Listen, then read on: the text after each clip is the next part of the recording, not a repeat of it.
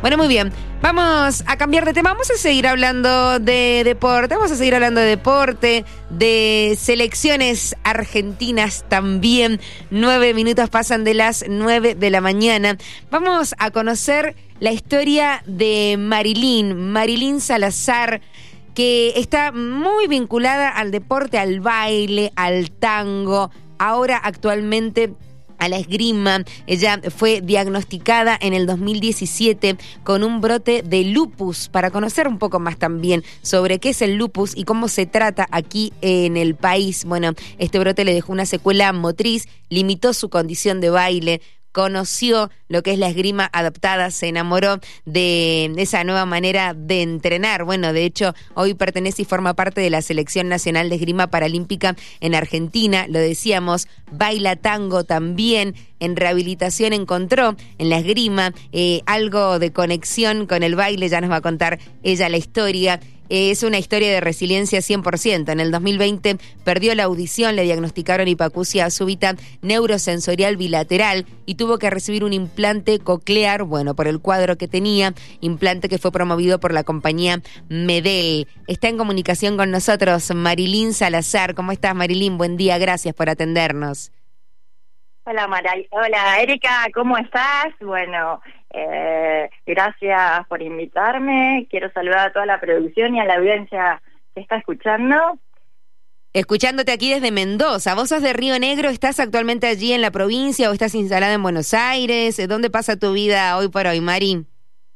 Sí, estoy en Capital Federal, pero nací en la ciudad General Roca, Río Negro. Ajá, de General Roca, Río Negro y ahora allí en, en Capital. Bueno, eh, Mari, contábamos eh, tu historia que es eh, sin duda de, de, superación absoluta, hoy formando parte de la Selección Nacional de Esgrima Paralímpica Argentina, que, que ya voy a llegar a eso para saber cuáles son tus actividades hoy por hoy allí con la selección. Lo decíamos, seguimos hablando de, de selecciones nacionales y, y, y de referentes pero tu vida empezó eh, relacionada al baile, específicamente al tango, ¿no?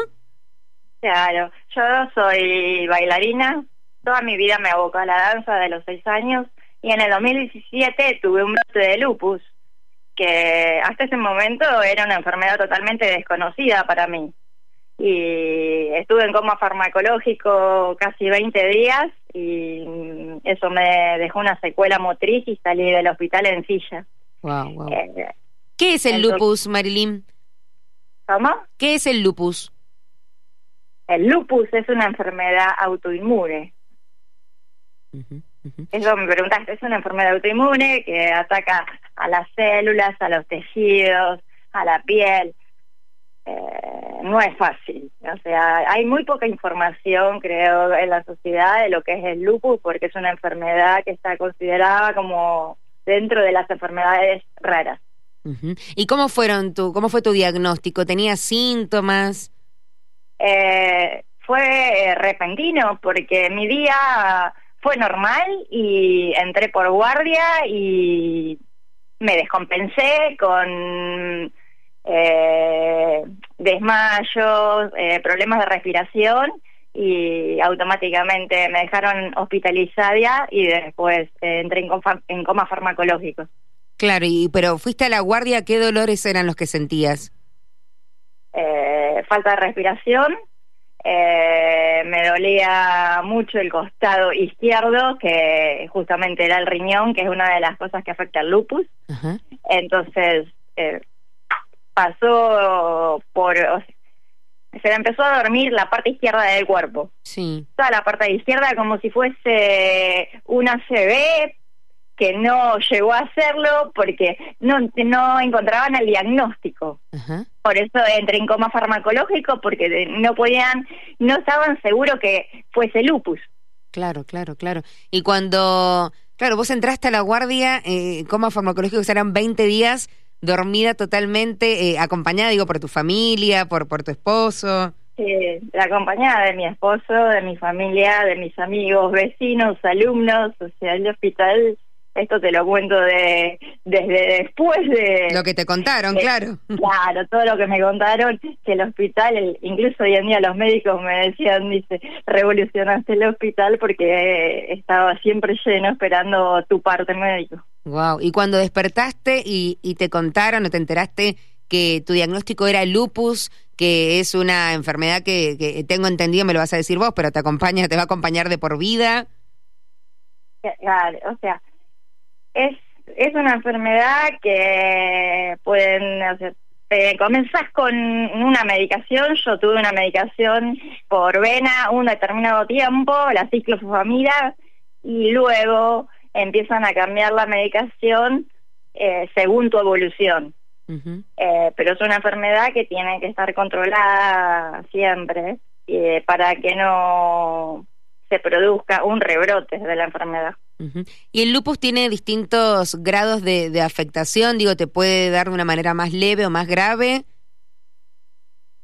Eh, discúlpame eh, si me puedes volver a repetir. Sí, sí, digo, si el lupus tiene distintos grados de afectación, si hay casos eh, donde se pasa más leve o casos más graves, porque a vos te tocó bastante jodida. Sí, sí, es, eh, es una enfermedad que es, es, difícil sí. eh, llevarla, pero se puede. Se puede, es eh, mirar la vida eh, desde otro punto, ¿no? Eh, es un desafío. Totalmente. ¿Y qué, secuela, qué secuela motriz fue la que te dejó que, que ya limitó tu, tus condiciones de baile? Claro, la, la secuela motriz me limitó mi condición de baile y la pierna izquierda fue que sufrió eh, una lesión en lo que es el recto femoral. Uh -huh. Entonces desde allí me dediqué a la enseñanza con la ayuda y el gran amor incondicional de mi esposo. Ah, qué lindo. Y mmm, contame cómo llega a vos el mundo de la esgrima. Bueno, cuando estaba comencé a hacer la rehabilitación, eh, me encontré con la esgrima adaptada. Eh, y en ese momento eh, la relacioné automáticamente con la danza, por los movimientos, la técnica, el ritmo, eh, que se utilizaba el cuerpo como mm, instrumento de expresión. Uh -huh. Lo que fue un shock para mí fue que cuando yo encontré la esgrima, había estaba en, estaba con bastón, ya había hecho el proceso de la silla y había pasado a tener a usar bastón. Sí. ¿Me escuchas bien ahí? Sí, te escucho bien. Ah, entonces eh, el shock fue nuevamente volver a sentarme en la silla cuando la había dejado. Claro, porque la esgrima adaptada es en silla de ruedas. Claro, la esgrima bien. adaptada es un deporte que se practica eh, sobre silla de ruedas. Ajá. Sí. Entonces eso fue creo que lo el shock que tuve, el volver a sentarme en la silla y después adaptarme a que la silla fuera mi una herramienta para que yo pueda realizar un deporte. Uh -huh, uh -huh. ¿Y cómo es eh, el mundo de la esgrima adaptada aquí en Argentina? Digo, ¿cómo son los entrenamientos? ¿Cómo está conformado el grupo? ¿Y cómo llegás a ser parte de la selección nacional? Sí, bueno, así como eh, en el proceso de rehabilitación que tuve, eh, debido, según los dirigentes y entrenadores, a mi condición, eh, me convocaron a que fuese integrante de la selección y ahí comencé con mis entrenamientos que fueron cada vez más intensos y ya a un nivel eh, competitivo. Y bueno, ahí comencé con todo lo que es eh, el deporte a nivel profesional y en competencia. Eh, pude lograr eh, hasta el momento tres medallas, una de oro a nivel nacional, Esa. una una medalla de bronce en el torneo panamericano de esgrima adaptado y una medalla de bronce hace poquito en una copa satélite en Orange, Francia. ¿Dónde están esas medallas exhibidas? ¿En qué parte de la casa están? En, en una pared que la estoy colgando. Sí, es grande la pared, ¿no? Porque imagino que van a venir más medallas para que puedan entrar todas. Uh, sí, espero tener más. Sí. Si bien mi recorrido en el esgrima es muy poco todavía, o sea, a diferencia de mis compañeros, o sea, yo tengo un recorrido eh, mucho más corto. Eh, así que eso es eh, muy positivo y soy eh, la, una de las mujeres, o sea, la única mujer que está viajando en este momento en representación a nuestro país. Eh, de la delegación soy la única mujer que está viajando. Y mm, Mari, después de, de, pasar, bueno, por esta etapa lo decíamos, el diagnóstico de lupus, los 20 días de coma farmacológico, lograr salir de la silla para después volver a sentarte para poder ser parte, ¿no? De, de la selección de esgrima y volver a entrenar y conectarte de esa manera y amigarte con esa nueva forma de vida. En el 2020 te diagnostican hipoacusia súbita neurosensorial bilateral, lo cual necesitaste un implante coclear. Sí. Eh, correcto, Erika, eso sí. En el 2020 estaba en un torneo. Estaba en un torneo de esgrima cuando sufrí la pérdida súbita de la audición de un, de un oído con un síndrome vertiginoso. Mm. Fue desesperante porque no entendía de qué se trataba. Tenía mareo, o sea, no podía caminar eh, por sí por mí misma. Mm. tenía estaba muy mareada pero estaba justo en un torneo. Entonces le dije a mi entrenador en ese momento que me ayudara y que me, él lo único que tenía que hacer era sentarme en la silla que yo competía. Lo que no podía era moverme para ningún lado porque sentía que me caía. Mm y en ese torneo yo competí también y bueno, después estábamos justo en plena pandemia, en el mes de diciembre, y entre la pandemia y la justo la temporada de verano era muy difícil la atención médica en el país. Sí. Así que eh, a los dos meses perdí la audición del otro oído y fue cuando eh, los médicos diagnosticaron que tenía eh, hipoacusia súbita bilateral neurosensorial. Marily, eso, eso acompañado de acúfenos. ¿Eso fue consecuencia del brote de lupus?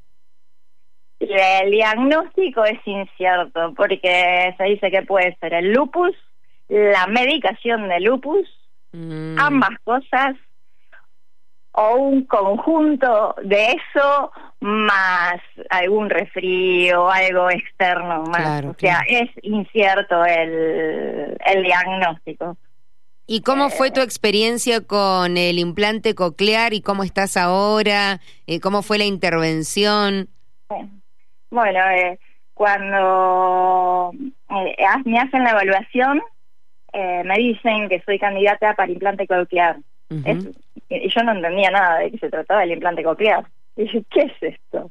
Eh, otra vez digo, la vida me pone a prueba. Sí.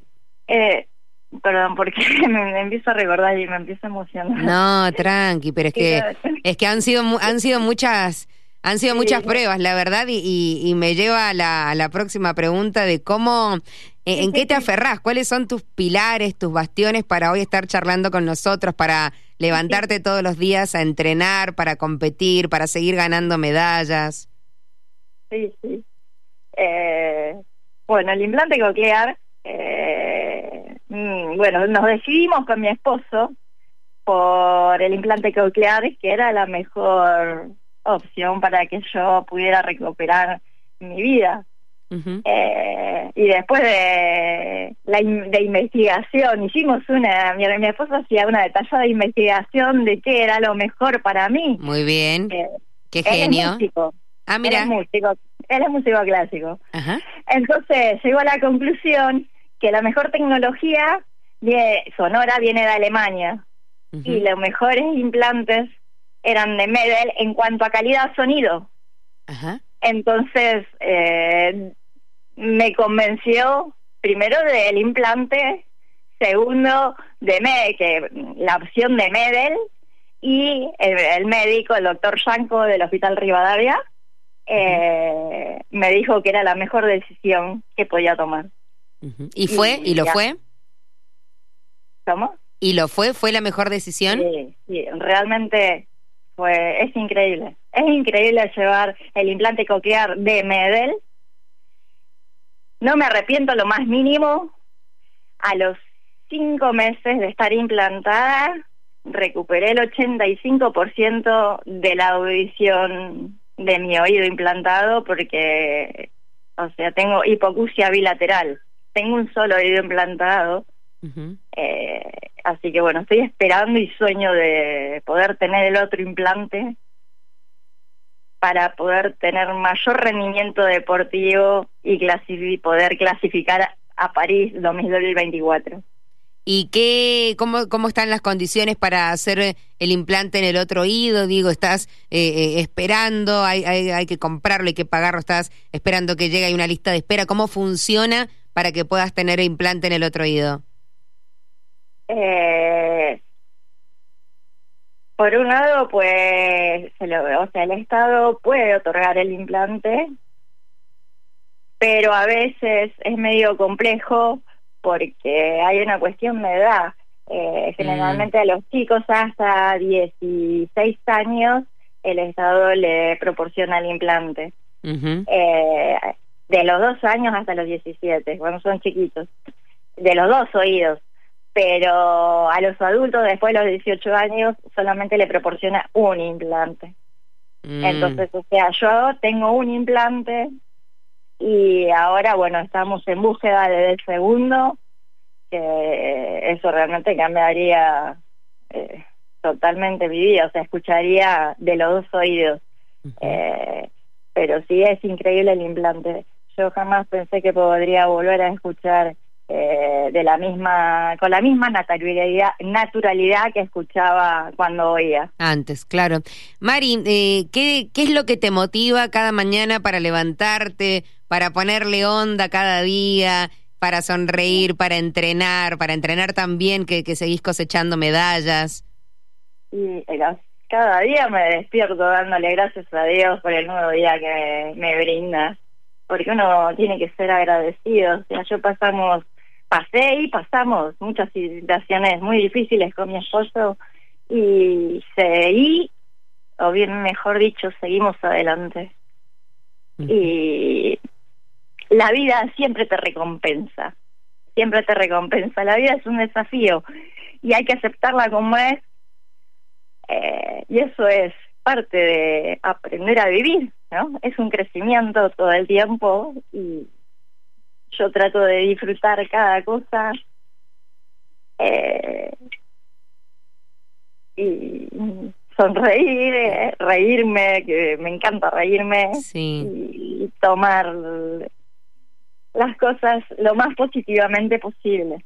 Sí, se te escucha con, con buena vibra, con buena energía. ¿Te gustaría, o no sé si, sí. si ya lo has hecho, charlar con personas que hayan recibido diagnóstico de, de lupus o incluso de hipoacusia también y, y, contar tu experiencia y motivarlas. No sé si hay gente que te escribe por privado, te han consultado, a vos te gustaría eh, poder eh, acompañar de cierta manera. Obvio que vos tenés tu vida, tu entrenamiento, digo, y tus cosas, pero, pero te gustaría relacionarte y, y acompañar y dar una palabra desde el lado del conocimiento total, porque vos lo viviste, porque a vos te pasó. Sí. Eh, no es fácil no es fácil para nada el vivir, no es fácil vivir con lupus, pero no tienen que bajar los brazos porque eh, se puede, se puede si uno tiene una vista positiva de la vida y Igualmente yo a veces soy medio inconsciente, ¿eh? Mm, me, me, imagino, me media imagino. Media osada, creo, mm. media arriesgada. Mm -hmm.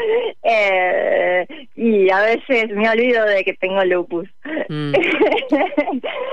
Pero bueno, quizás esa, no sé si es una fortaleza o una debilidad, ¿no? Fortaleza, fortaleza 100%. Mari, eh, ¿cómo, ¿cómo siguen tus próximos meses? Me decías que estás entrenando con ganas de, de viajar en 2024 en el mundo de la esgrima.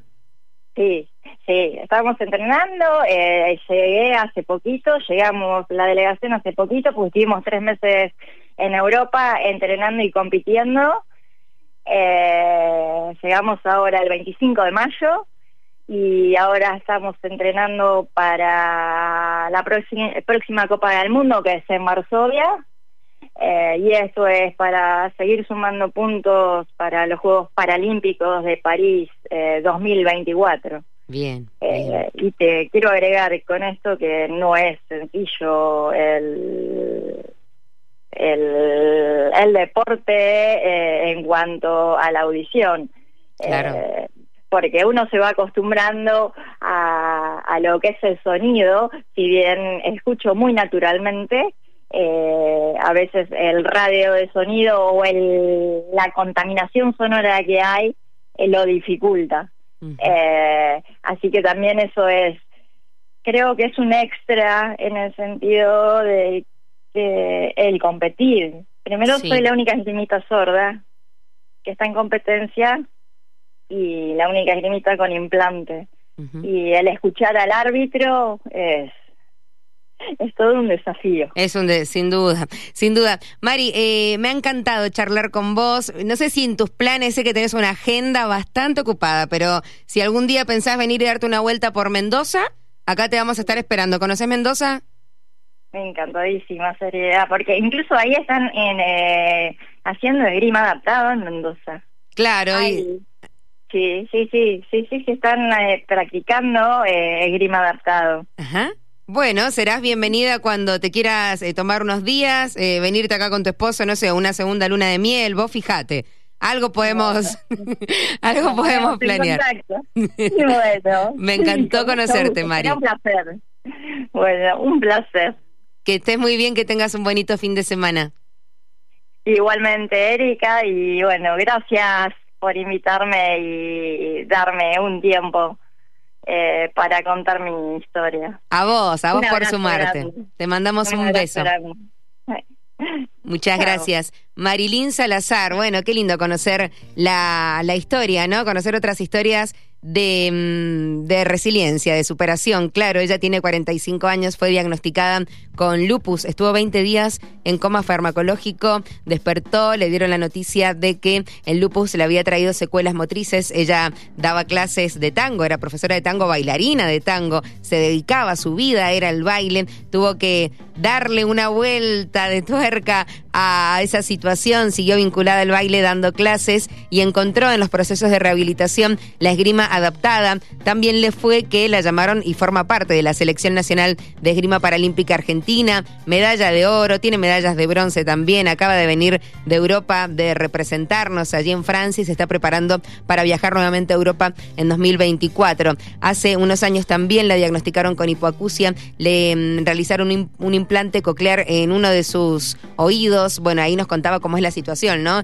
A los niños y adolescentes ya el Estado les otorga los dos implantes, pero cuando después ya sos un poco más grande le dan solo uno, así que está eh, viendo la manera, ¿no? De poder conseguir su segundo implante y poder seguir mejorando su calidad de vida y además sus performance en lo deportivo. Ella nos mencionaba ahí sobre el cierre todo el desafío que es poder escuchar al árbitro, si bien con el implante ha recuperado el 85% de, de su oído, ¿no? Y escucha con naturalidad, sería importante que pueda acceder al segundo. Bueno, el primero eh, con el implante de Medel, ¿no? Promovido por la compañía Medel, así que ella bien lo contaba y lo agradecida. Se llama Marilyn Salazar, si querés buscar más de ella y por supuesto en un ratito ya vamos a compartir nuestra nota nuestro podcast allí en Spotify para que nos encuentres Radio Andina y puedas volver a escucharla. 9 de la mañana, 32 minutos, hacemos la última tanda, ya venimos.